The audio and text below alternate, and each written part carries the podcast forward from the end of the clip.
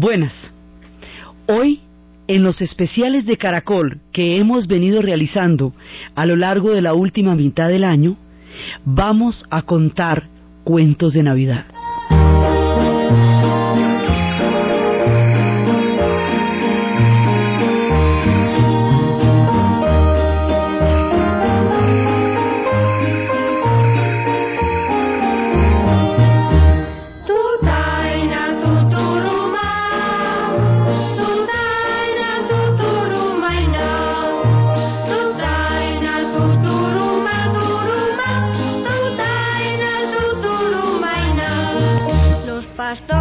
Se hace una historia de Navidad, cuando se habla de las leyendas navideñas, cuando se cuenta del origen de la Navidad y de todos aquellos que lo hicieron posible, estamos hablando fundamentalmente de un espíritu. Un espíritu que es tan intangible como concreto a la vez.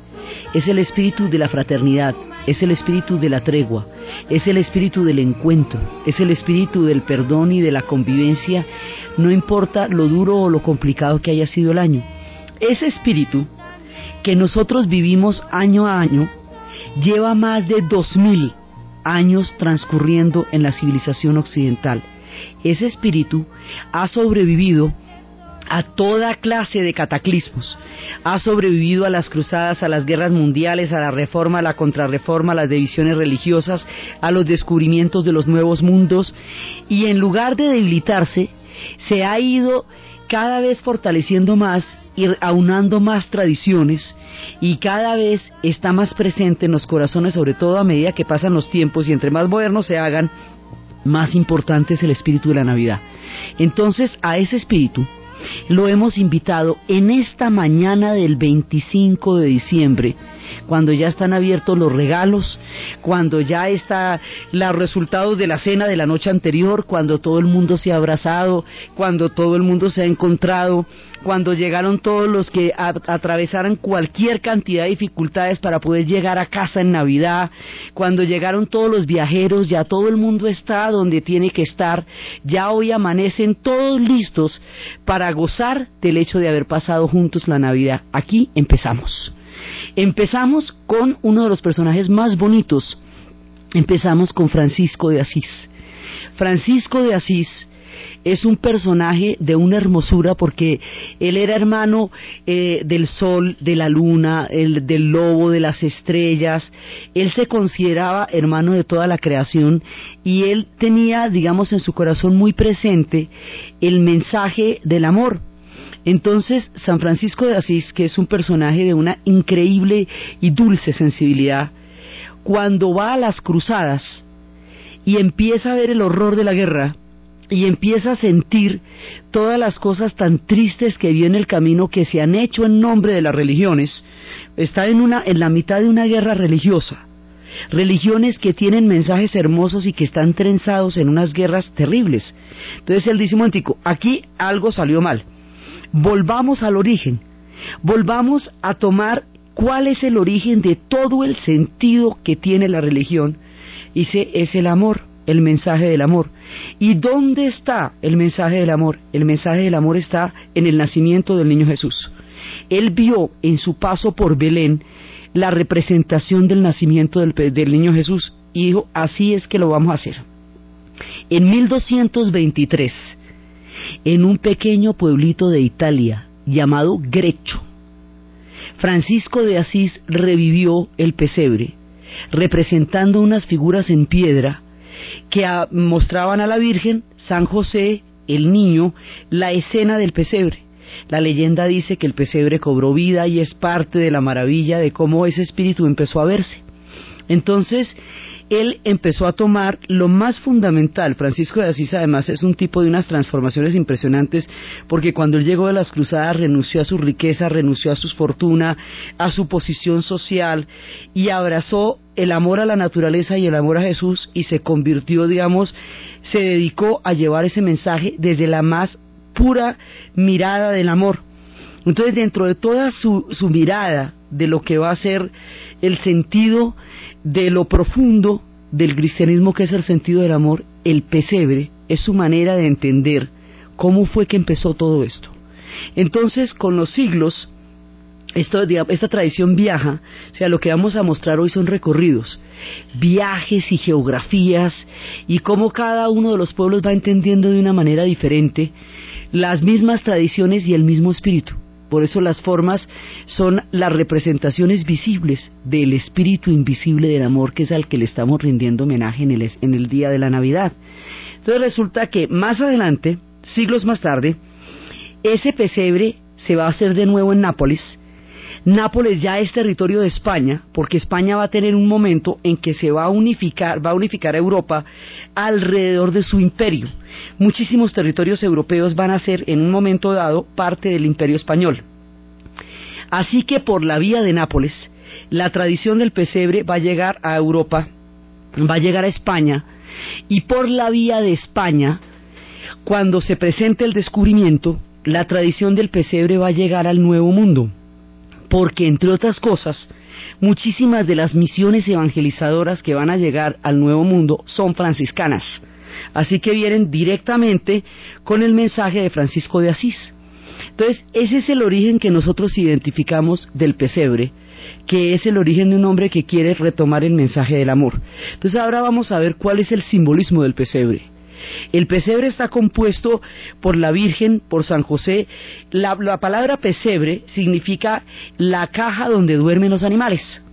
Entonces recordemos que es el día del censo, el día del empadronamiento. Entonces no hay posada para nadie, es muy difícil encontrar un lugar para dormir y es lo que lleva a que María y San José vayan a tener que hacer una peregrinación larguísima para encontrar dónde dar a luz y finalmente no encuentran ningún lugar y van a llegar al pesebre donde se van a, quedar esa noche. Esa peregrinación en México corresponde a una tradición que se llama las posadas, en donde los niños van de lugar en lugar y van pidiendo que los acojan y les dicen que no, que no hay caso, que no los van a recibir, que son unos niños molestones, hasta que llegan a, a la casa donde se va a dar la posada. Ahí donde se da la posada los están esperando con dulces y los están esperando con una cantidad de maravillas. Entonces el pesebre se va a hacer, está compuesto por el burro que significa la humildad, el buey que significa el trabajo, los niños pastorcitos que son la inocencia y los primeros que captan el mensaje del amor, porque es para ellos y ellos son los que lo entienden, el gallo que es el primero que anuncia el nacimiento del niño, por eso es que se hace la misa de gallo, porque es el primero que lo va a encontrar. Entonces, alrededor del pesebre se van dando todas las figuras, después hablamos de los Reyes Magos, pero este pesebre va a ser primero, digamos, todo este simbolismo va a ser el que se va a reproducir de un momento a otro en diferentes piezas, que si en madera, que si en piedra, pero fundamentalmente va a ser esta la estructura del pesebre. Esa estructura del pesebre se va a celebrar mucho tiempo después en cantos de las iglesias. Esos cantos de las iglesias que van describiendo las figuras del pesebre, después van a ser, van a salirse de las iglesias y van a ser tomados por los niños. Y los niños van a empezar a cantar y van a empezar a añadirle instrumentos musicales a los cantos. Y van surgiendo así los villancicos.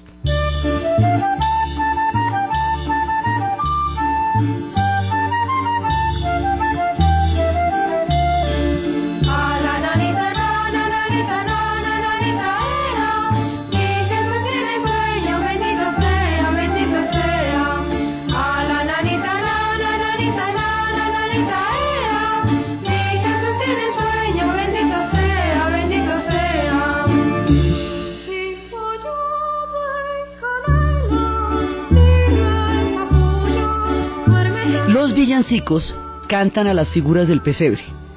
Cantan a la Virgen, cantan al niño, cantan al niño Jesús, cantan a los pastorcitos, cantan a todo lo que va rodeando el pesebre. Es de lo que se tratan estos cantos. Y la otra figura que es fundamental y es muy hermosa la figura de los Reyes Magos. Los Reyes Magos van siguiendo la estrella. La estrella es todo el simbolismo que los va les va a anunciar en qué punto exacto es donde ha nacido el niño. Y los reyes, que son persas, se les dice reyes, en esa época a los magos se les decía magos a los astrónomos. En realidad, estos personajes son astrónomos y por eso conocen el lenguaje de las estrellas. Por eso es que cuando aparece esa estrella en el firmamento, pues ellos, como astrónomos que son, tienen perfectamente claro que es el anuncio del nacimiento de un niño que va a ser un dios. Entonces vienen y le van a dar oro, porque es un rey el que ha nacido, incienso, porque es un dios el que esté ahí, mirra, porque va a sufrir y va a morir como un hombre. Oro, incienso y mirra. Estos tres reyes representan las tres razas que hasta el momento se conocían, la blanca, la amarilla y la negra. Entonces ellos van llegando, llegan el 6 de enero, pero ellos van, por eso es que cada una de estas fechas se va a celebrar de una manera diferente en cada lugar. En España, por ejemplo, el 6 de enero es la fecha fundamental de celebración, porque en España son los reyes los que van a traer los regalos. Estos reyes tienen toda una historia. Primero, porque así como se demoran poco tiempo en llegar al pesebre, no llegan el día del nacimiento, pero llegan el 6 de enero, se van a demorar mucho tiempo en regresar. Y cuando regresen a Persia y a la India, ellos van a morir muy ancianos. Cuando la estrella vuelva a salir, van a morir todos el mismo día. Y unos tendrán 108 y otros 116 años. Cuando ellos mueren, en ese momento en la India, en plena época de Constantinopla, en la época del gran imperio bizantino, de la Roma de Oriente, piden de Constantinopla los restos de los Reyes Magos. Los restos de los Reyes Magos son llevados a Constantinopla. Y estando en Constantinopla, el obispo de Milán pide los restos de los Reyes Magos para crear la gran catedral de Milán. Federico Barbarroja saqueará la catedral de Milán y se los llevará a una catedral aún más imponente, más impresionante y más tenaz, la catedral de Colonia, donde dicen que están los restos de los reyes magos actualmente. Pero la leyenda cuenta de la historia de un cuarto rey, que se añade después que dicen que es el representante del nuevo mundo. La leyenda dice que este rey trató de llegar a conocer al niño y llevaba tesoros, llevaba rubíes, llevaba diamantes para ofrecer al niño. Pero en el momento en que iba, se encontró con una mujer que la iban a esclavizar. Entonces compró la libertad de la mujer por el rubí que llevaba para el niño. Luego se encontró con un hombre que estaba sediento. Entonces le dio la buena parte del agua que tenía para el viaje. Y así fue dándole a todo el mundo aquello que necesitaba para satisfacer sus necesidades, sus penurias, sus soledades, sus tristezas. Se le fue el tiempo y cuando llega, ya Jesús está en la cruz y le dice, me he pasado la vida buscándote Señor y no te he encontrado. Y Jesús le dice, ¿cómo que no? Cada vez que ayudaste a alguien, cuando le diste el, rubí para liberar a esa mujer, cuando le diste agua al otro, cuando ayudaste al otro, cada vez que hiciste eso, me encontraste a mí. No has hecho sino encontrarme y estar conmigo toda la vida. Esa es la leyenda del cuarto rey mago. Entonces están los reyes en el pesebre los reyes se van acercando, el pesebre tiene toda la cantidad de ritos porque el niño Dios aparece a las 12 de la noche, los reyes magos se van acercando hasta que el 6 de enero ya llegan directamente al pesebre y el pesebre como el árbol y como las diferentes celebraciones que vamos a ver, está sujeto a las geografías. El pesebre se hace como la gente ve su mundo. La gente ve su mundo cuando se asoma por la ventana. Entonces nosotros, los de la zona andina, pues nos asomamos por la ventana y vemos un montón de montañas, luego los pesebres de la zona de la cordillera son totalmente quebrados, llenos de montañas, llenos de lagunas y llenos de laguitos, pues porque así es la geografía de la montaña, de la cordillera. En Villavicencio los pesebres son planos. Una vez vi una tabla y encima estaba el pesebre y miré por la ventana y por supuesto ahí no había ninguna montaña para un remedio, los pesebres son planos. Los pesebres son nevados. Si se hacen en Suiza o si se en, en, la, en la parte o si se hacen en, en Francia, los pesebres son nevados. Los pesebres son nevados, son eh, completamente arenosos y son desérticos porque la tierra santa de donde se origina la tradición es una tierra de desierto. lo que hoy corresponde a los países de Israel, a los países de Jordania y Palestina, que son en conjunto una parte de la, Tierra Santa, son territorios desérticos. Entonces esos pesebres son casas blancas que tienen pequeñas ventanas y que están mirando el clima riguroso del desierto. Los pesebres tienen las formas de la gente como los vea. Los pesebres tienen superhéroes porque los niños les ponen superhéroes a los pesebres. Los pesebres peruanos tienen llamas porque allá las llamas van a los pesebres. Entonces los pesebres tienen la maleabilidad de la interpretación que se le haga de acuerdo a la geografía donde estén.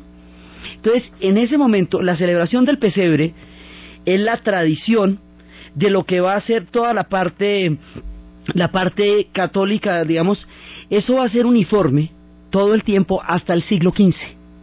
En el siglo XV y XVI se va a presentar una ruptura y al presentarse esa ruptura ya se va a dar dos interpretaciones diferentes que van a dar origen a la, a la religión de los católicos que continúa la línea y sigue eh, reconociendo la autoridad papal de Roma y a los protestantes que desde Alemania van a ser un, un cisma, una, una división muy profunda. Entonces, como los protestantes van a empezar, van a tener otra visión, y en esa visión no está la figura de la Virgen, sin la figura de la Virgen pues no hay pesebre, porque ahí sí se nos desbarata todo. Entonces, para seguir haciendo una celebración de la Navidad, pero sin la figura de la Virgen, lo que se va a hacer es tomar las antiguas religiones del bosque. Y en las antiguas religiones del bosque hay un árbol que se llama el árbol Yggdrasil, que es de donde estaba representado el cosmos, de los germanos y de los vikingos. Así que como, y esta tradición, la ruptura se va a dar en Alemania, entonces van a tener en ese momento lo que antes fueron las antiguas religiones de los bosques germanos. En ese momento se van a dar las grandes tradiciones y ya no van a tener la figura del pesebre como tal, sino que van a tener la figura del árbol. Y a esa figura del árbol es a la que los alemanes le van a cantar Tannenbaum o Tannenbaum.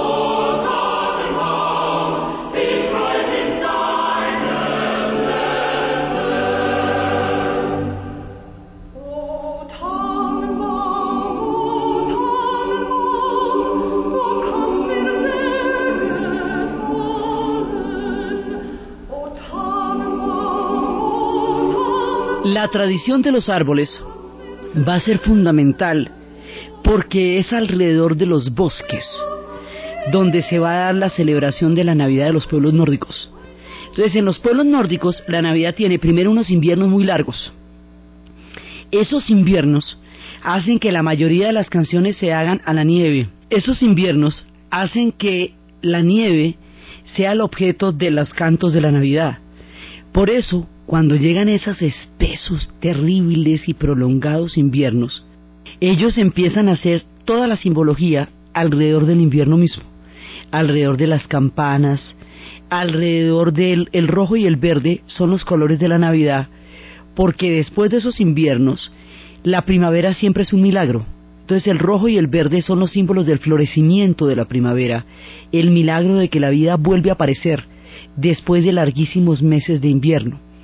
Los árboles son aquello que ha representado desde siempre su contacto con lo sagrado. Como son días de invierno tan cortos, como hay tanta oscuridad, los árboles hay que iluminarlos, hay que llenarlos de, de, primero de velitas y de colores y mucho más adelante cuando ya exista la electricidad pues de luces. Pero básicamente los árboles son un vínculo que ellos han tenido siempre con lo sagrado y le rinden homenaje y le rinden, digamos, una manera de, de mostrar a través de una especie de equivalencia entre las antiguas religiones del bosque y entre el espíritu de la Navidad, Dicen que esto llegó por la vía de San Bonifacio, porque San Bonifacio vio cómo iban a sacrificar un niño y para salvarlo taló un árbol e inmediatamente después de talar el árbol, de ahí el árbol volvió a surgir, de, la, inmediatamente del tronco talado volvió a surgir el árbol como un milagro y esa fue la manera como él manifestó la fuerza de, la, de, de Dios que llegaba y se hacía presente ante ellos. Entonces de esa manera se van a convertir los germanos al cristianismo y el árbol empieza a ser este símbolo tan importante. Entonces, en esos inviernos y en esos momentos tan largos, hay, hay días, los días son terriblemente, el invierno es largo, pero los días son cortos. Y hay un día que es particularmente corto. Es el día más corto del año, es el 21 de diciembre, porque es el día en que se da el solsticio de invierno. Entonces todas las celebraciones de ellos son a las campanas, a los solsticios, eh, a los fuegos, a todo aquello que representaba las religiones del bosque y que es otra manera de resignificar el espíritu de la Navidad, pero que es también el espíritu cristiano de la Navidad expresado a través de los antiguos pueblos del bosque. Por eso hay canciones a las campanas y a los solsticios.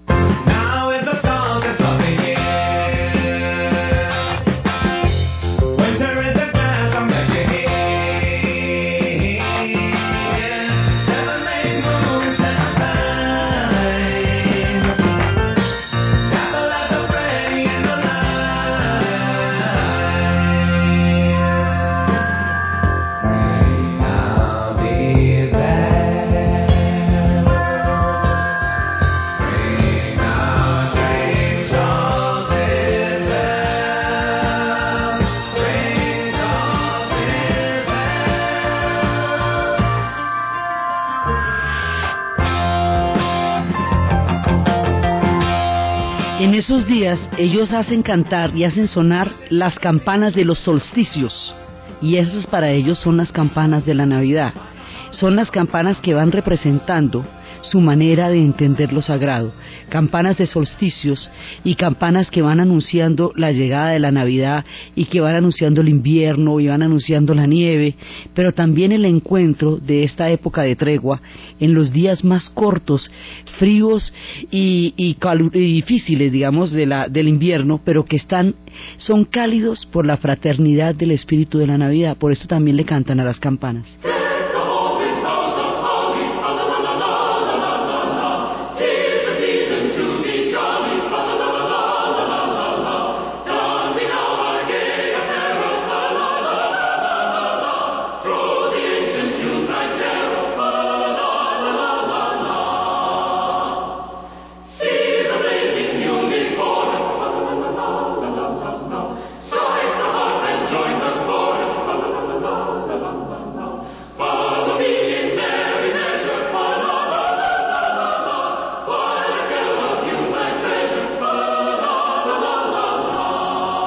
Fríos dicen, mire, esta es la estación para estar alegres, esta es la estación para cantar juntos, esta es la estación para unirnos al Espíritu, esta es la estación para cantar a la Navidad.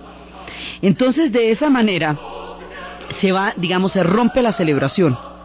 Entonces, en el mundo, en, el mundo español, va a seguirse el pesebre y no solamente en el mundo español, también en Francia. Francia queda católica y también en Austria. Los que van a seguir la línea protestante van a ser los ingleses, van a ser los holandeses, van a ser los suizos y van a ser eh, fundamentalmente estos pueblos los que los que van a tener el mundo y los alemanes, evidentemente porque de allá es que viene la ruptura. Entonces hay una rama nórdica que es la que celebra la Navidad a través de los símbolos de los árboles y las antiguas religiones del bosque, pero también dentro de la misma rama nórdica están los franceses que estando en los fríos y estando en los inviernos siguen siendo cristianos y siguen, siguen siendo católicos y siguen celebrando los villancicos con los contenidos del pesebre. Por eso, hay un villancico francés que dice ha nacido el divino niño, que es de los más emblemáticos de las navidades en Francia.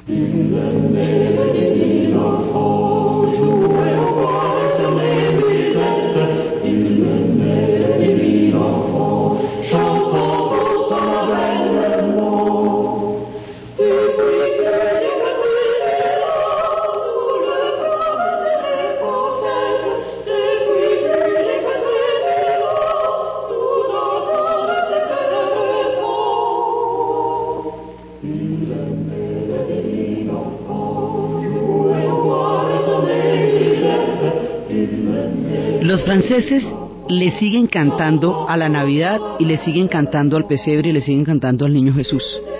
Los austriacos también. La interpretación que estamos escuchando es una interpretación de la familia von Trapp, la de la novicia rebelde, que sí existieron y sí se volaron por las montañas de los Alpes y se fueron por el mundo cantando canciones de Navidad y cantando todos esos coros tan maravillosos. La película, con toda su maravilla y su fantasía, es basada en una historia real. Y esta es la voz de la familia von Trapp, del capitán von Trapp que huyó por no vincularse al Tercer Reich y de Julie Andrews de novicia rebelde y todo esto. Entonces, esa es la manera como los franceses celebran el espíritu de la Navidad, pero cuentan una historia de una noche en Austria, en un pequeño pueblo, en Otherdorf, donde estaba haciendo un frío, una nieve impresionante, estaba bloqueado, completamente bloqueado el pueblo, y no había manera de salir de ahí. Tradicionalmente se celebraba a través del órgano la Navidad, y eso hacía que todo el mundo se reuniera alrededor y en torno a la música del órgano convocaran el espíritu de la Navidad. Pero resulta que el órgano amaneció dañado. Como en los cuentos infantiles, dicen que los ratones se habían comido las cuerdas del órgano y el sacerdote, que no entendía cómo iba a poder celebrar la Navidad, pidió una invocación, pidió una inspiración, pidió que algo tan lindo se le ocurriera que pudiera hacer que la gente celebrara Navidad sin extrañar la falta que estaba haciendo el órgano. La inspiración le llegó de la manera más hermosa. La inspiración le llegó a través de una canción. Primero es un poema, luego eso se va a musicalizar. Y después cuando se va a musicalizar va a recorrer el mundo poco a poco entre las capas de nieve hasta universalizarse, hasta hacerse parte del espíritu mismo de la Navidad y convertirse en una de las canciones más lindas que se haya escrito y convertir y resaltar lo que es la Navidad y la paz. Es la noche de paz. Y esa noche de paz la vamos a escuchar en versión de la familia von Trapp en alemán, porque es el idioma original. Esto viene de Austria y los austríacos hablan alemán. Entonces es a través de ese milagro, en ese pequeño pueblo, en esa noche donde hacía tanto frío, como se conoció este espíritu que siempre nos inunda cuando llega esa canción a nuestros oídos.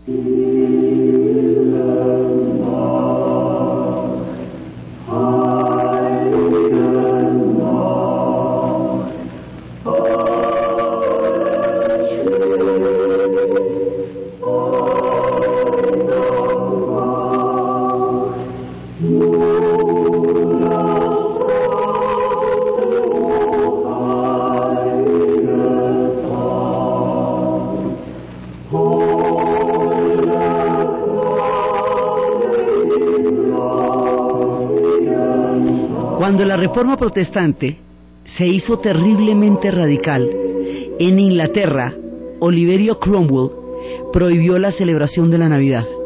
Y al prohibir la celebración de la Navidad, durante, esto fue en el siglo XVII, durante el siglo XVIII y durante el siglo XVII y XVIII no se celebra la Navidad. En el siglo XIX, en la famosa y estelar era victoriana, es cuando la reina Victoria contrae matrimonio con el príncipe Alberto de Hanover. El príncipe Alberto de Hanover va a traer al palacio de Buckingham el árbol de Navidad porque el tipo es alemán. Entonces, pues como el tipo es alemán, trae su arbolito porque ¿cuál es el problema? Y al armar el árbol de Navidad en el palacio de Buckingham, en ese momento van a sentir que el espíritu de Navidad ha regresado a Inglaterra. Entonces son varios momentos en que la Navidad se hace presente en Inglaterra, pero son momentos que son maravillosos. Primero, la llegada del árbol de las tradiciones germanas que regresa por la vía de, Alberto de Hanover al espíritu de al Palacio de Buckingham y por lo tanto Inglaterra. Pero realmente el que hizo infundir el espíritu desde lo más profundo fue un personaje que dedicó su vida a denunciar la situación de los niños en Inglaterra. Los niños en la era de la revolución industrial sufrieron penurias indecibles porque fueron tratados como parte de la inmensa maquinaria que producía estos cambios en Inglaterra. Él se dedicó a protegerlos y sus cuentos son tan importantes que crearon las primeras leyes de protección de la infancia en Inglaterra. Él tiene un cuento que es exactamente el que está sucediendo en el momento de nuestro relato. porque la Navidad en Inglaterra se celebra y entre los países nórdicos se celebra es el 25 por la mañana. Ese es el día de los regalos. En una mañana como hoy, 25 de diciembre, en una de esas frías, frías, frías tardes, en esos fríos días de Inglaterra, había un personaje al que la vida le va a dar una oportunidad para que su corazón reflexione y entienda el espíritu de la Navidad. El personaje se llama Ebenezer Scrooge.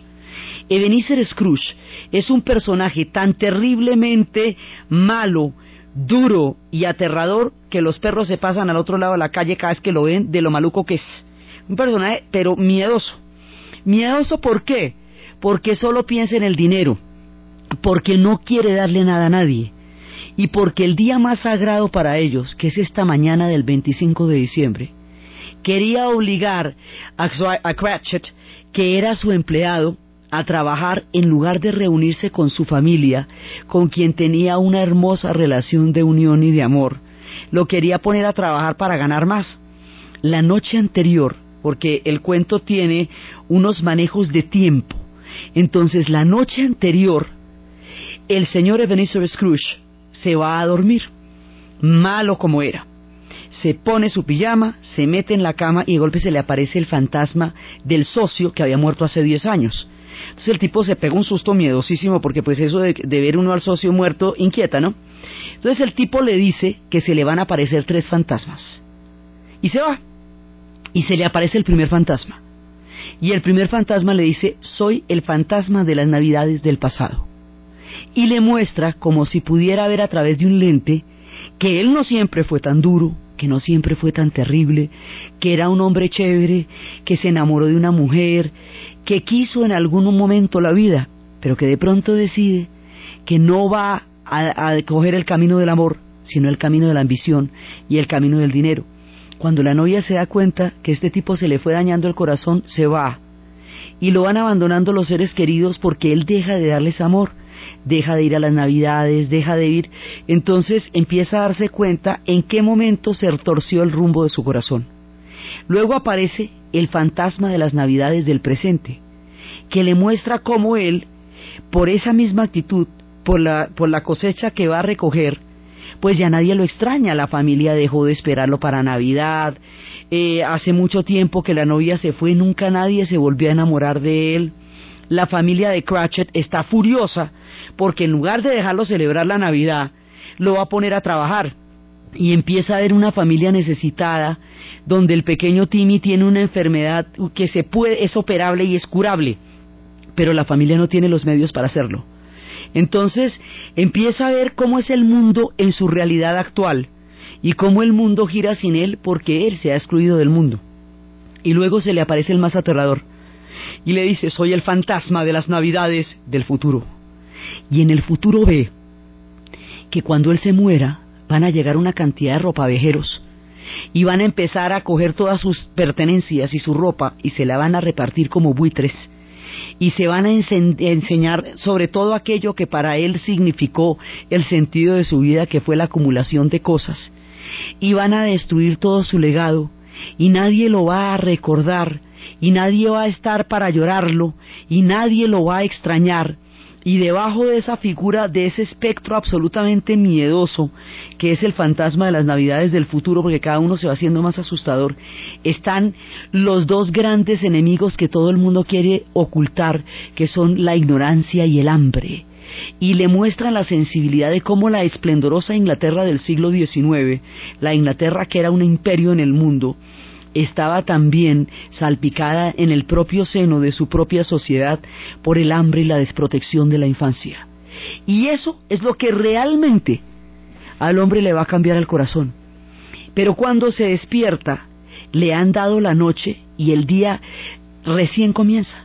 Entonces cuando comienza el día, él se levanta por la mañana, le dice a Cratchit que vaya a pasar la Navidad con su familia y manda un pavo anónimo para que ellos tengan como cenar y transforma totalmente su corazón. Le da la operación, la posibilidad de que operen a Timmy y de esa manera salve su vida. Y es tanto el ahínco y tanta la fuerza que pone que se va a convertir en una representación del espíritu de Navidad. Y de esa manera le van a costar, por, por, supuesto, años, le va a costar para que le crean, porque después de ser tan malo, ¿quién le cree una conversión de esas? Pero la conversión se hace posible y a través de eso llega el espíritu de Navidad a Inglaterra, a través de la profunda sensibilidad de Charles Dickens. Como estamos en la era de la revolución industrial, ya no se pueden hacer los regalos con la mano. La tradición de los regalos venía de las Saturnales romanas, que era un día en que se eliminaban por completo las clases sociales y todo el mundo compartía la mesa y todo el mundo se daba regalos. Esas Saturnales van a quedar metidas en el espíritu de Navidad porque el cristianismo se da en el mundo romano. Entonces tiene muchas vetas de lo que antes fue el mundo de Roma. Pero en la era de la revolución industrial, cuando ha llegado el espíritu de Navidad a Inglaterra, ya no se pueden hacer las cosas con las manos porque existen las máquinas y ya lo hacen casi todo. Entonces, ¿cómo demostrar que seguimos sintiendo algo muy especial y un amor muy grande por nuestros amigos si con nuestras manos no podemos hacerle un regalo? Entonces se inventan los papeles de regalo. Y de esa manera sigue habiendo un contenido mío en lo que te estoy dando a ti, porque yo lo envolví para ti. Y como son los tiempos del desarrollo de las artes gráficas, entonces ahí empiezan a llegar los papeles de colores y hay un personaje que quiere muchísimo a sus amigos, pero es un tipo muy ocupado. Los quiere saludar a todos, pero no sabe cómo. Y la manera en que los saluda a todos es poniendo un letrero en el cual les dice que quiere que ellos estén muy contentos en Navidad y se inventan las tarjetas de Navidad. Entonces, una vez que el espíritu llega a Inglaterra, llega con las tarjetas de Navidad, llega con el papel de los regalos, llega con un montón de tradiciones que se van a hacer parte del espíritu de la Navidad. Por el otro lado, recorriendo otra geografía, nos encontramos con en el siglo IV, devolviéndonos en el tiempo, con un personaje que era un obispo, un hombre muy generoso, un hombre muy cariñoso con los niños y un hombre que era casi milagroso porque podía salvar a los navegantes en el momento de los naufragios. En esa ciudad, Esmirna, Esmirna queda en lo que hoy es Turquía. Turquía hoy por hoy es un país musulmán, es un país islámico, pero en ese momento Turquía era un país cristiano, era Bizancio. Este personaje va a tener una leyenda que trasciende las fronteras. Los vikingos van a huir de sus hazañas y de sus milagros, van a llevar el cuento a Holanda, los holandeses lo van a llamar Santerclaus. San Nicolás se llamaba en, ese momento en Esmirna, Santerclaus lo van a llamar los holandeses. Y ahí es cuando cuentan que tres chicas que, cuyo padre no tenía para la dote ponían las medias a secar en la chimenea y Santa Claus les puso, San Nicolás, les puso la oro en las medias para poder completar para la dote. En la tercera ocasión el padre lo pilló y ahí vino, de ahí en adelante vino la leyenda. Estos holandeses se van a ir para el Nuevo Mundo, van a fundar una ciudad que se llama Nueva Ámsterdam. Y cuando los holandeses pierden parte importante de su imperio, esa ciudad será comprada por los ingleses y rebautizada Nueva York.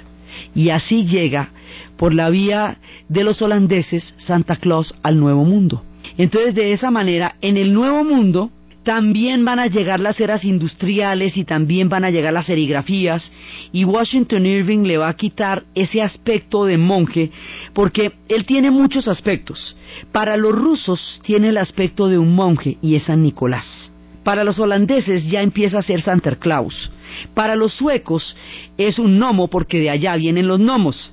Entonces Washington Irving lo vuelve un poquito más como un gnomo y menos como un santo y después, ya en el siglo XX, en la era de los centros comerciales, Thomas Nacht, en una campaña de Coca-Cola, le va a dar lo que actualmente es la forma de Papá Noel. Entonces, este personaje que lo llaman Santa Claus, los franceses lo llaman Père Noël, Papá Navidad, este personaje va cambiando de geografías como vimos que cambia el pesebre. Entonces, cuando llega a Alemania,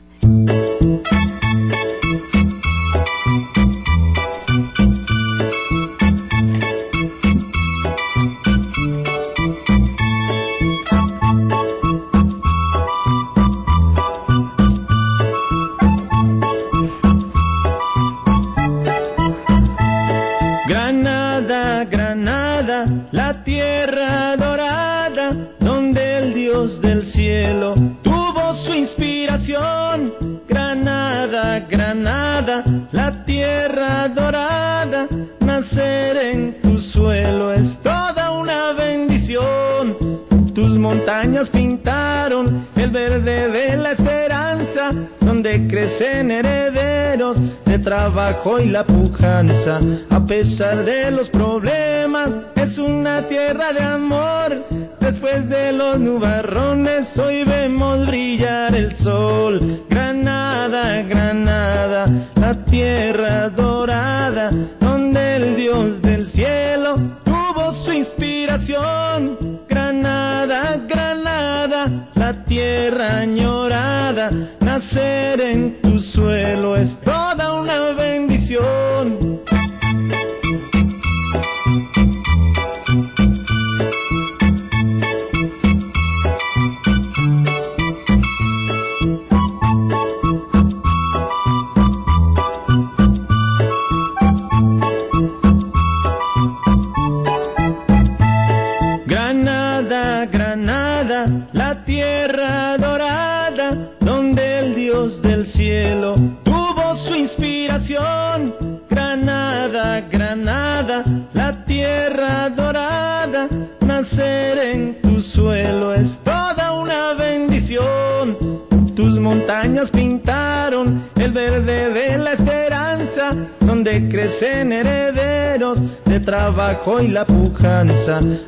pesar de los problemas,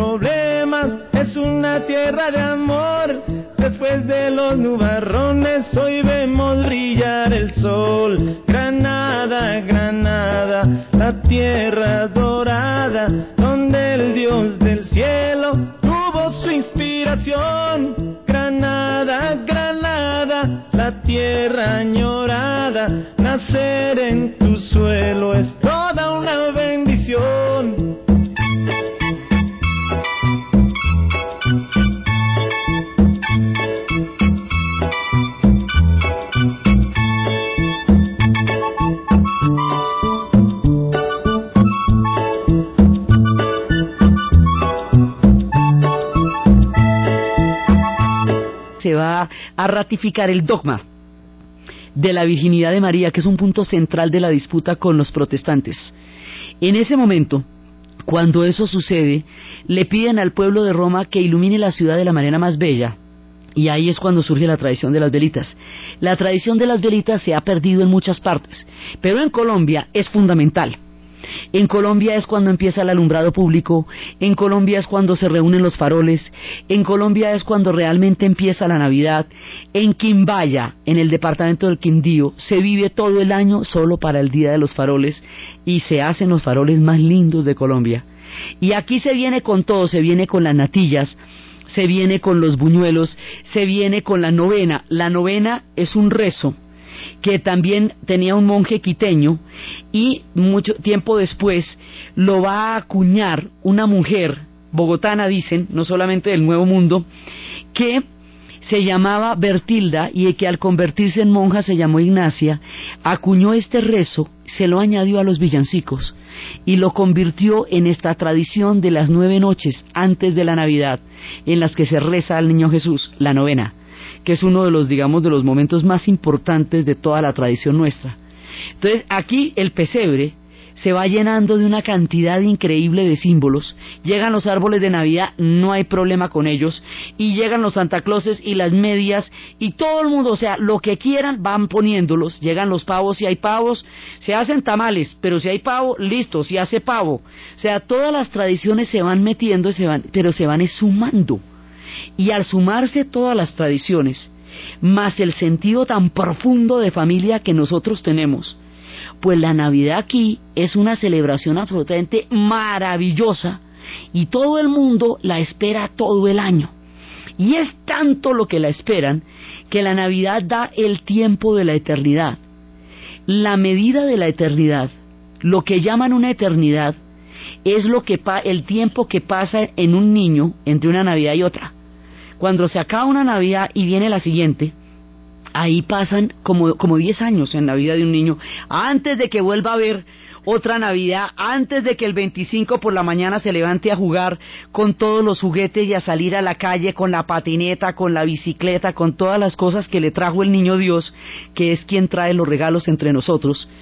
Y se empiezan a dar todas las celebraciones y la Navidad para nosotros está desde el primero de diciembre porque además desde las antiguas tradiciones del bosque se hablaba del Adviento, que es el tiempo de la Navidad, que empieza desde el primero de diciembre y donde se va poniendo en una corona de, de, de acebo una vela cada domingo hasta llegar al domingo de Navidad. Entonces todo el tiempo Dado el mes de diciembre es el tiempo del Adviento y para nosotros a partir de las velitas es el tiempo de la Navidad. Entonces nosotros vamos a desarrollar un espíritu absolutamente maravilloso que es el que nos convoca a todos.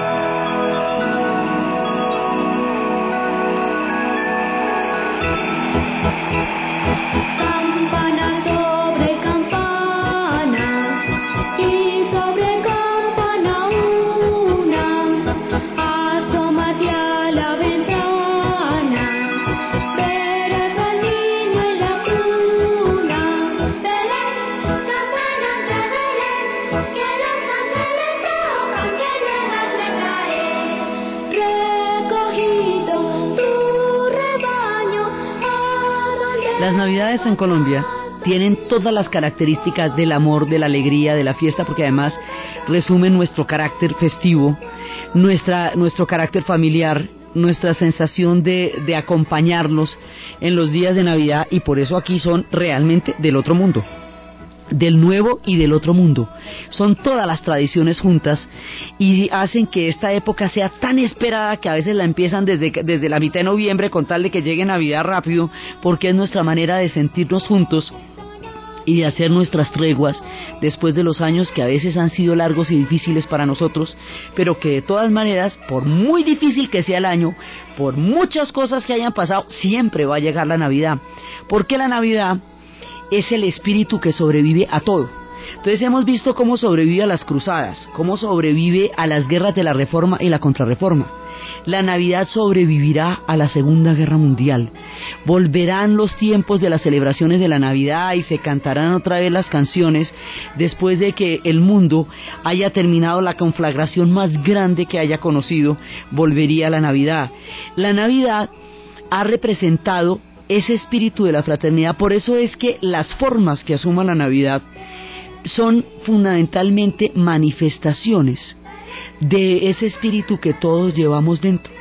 Entonces uno la hacen de una manera, otras de otra. Por eso decimos, entregan los regalos, que si los reyes magos, que si la mamusca, que si el niño Dios, que si la befana. Llegan los regalos de Navidad.